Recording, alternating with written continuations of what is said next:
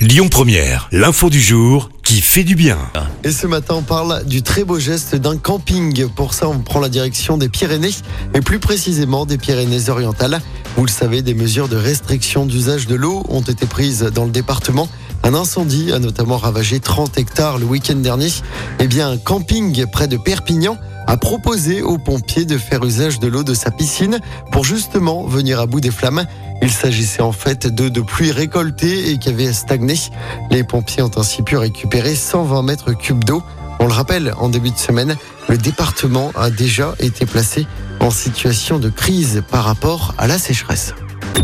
Écoutez votre radio Lyon Première en direct sur l'application Lyon Première, lyonpremière.fr et bien sûr à Lyon sur 90.2 FM et en DAB+. Lyon Première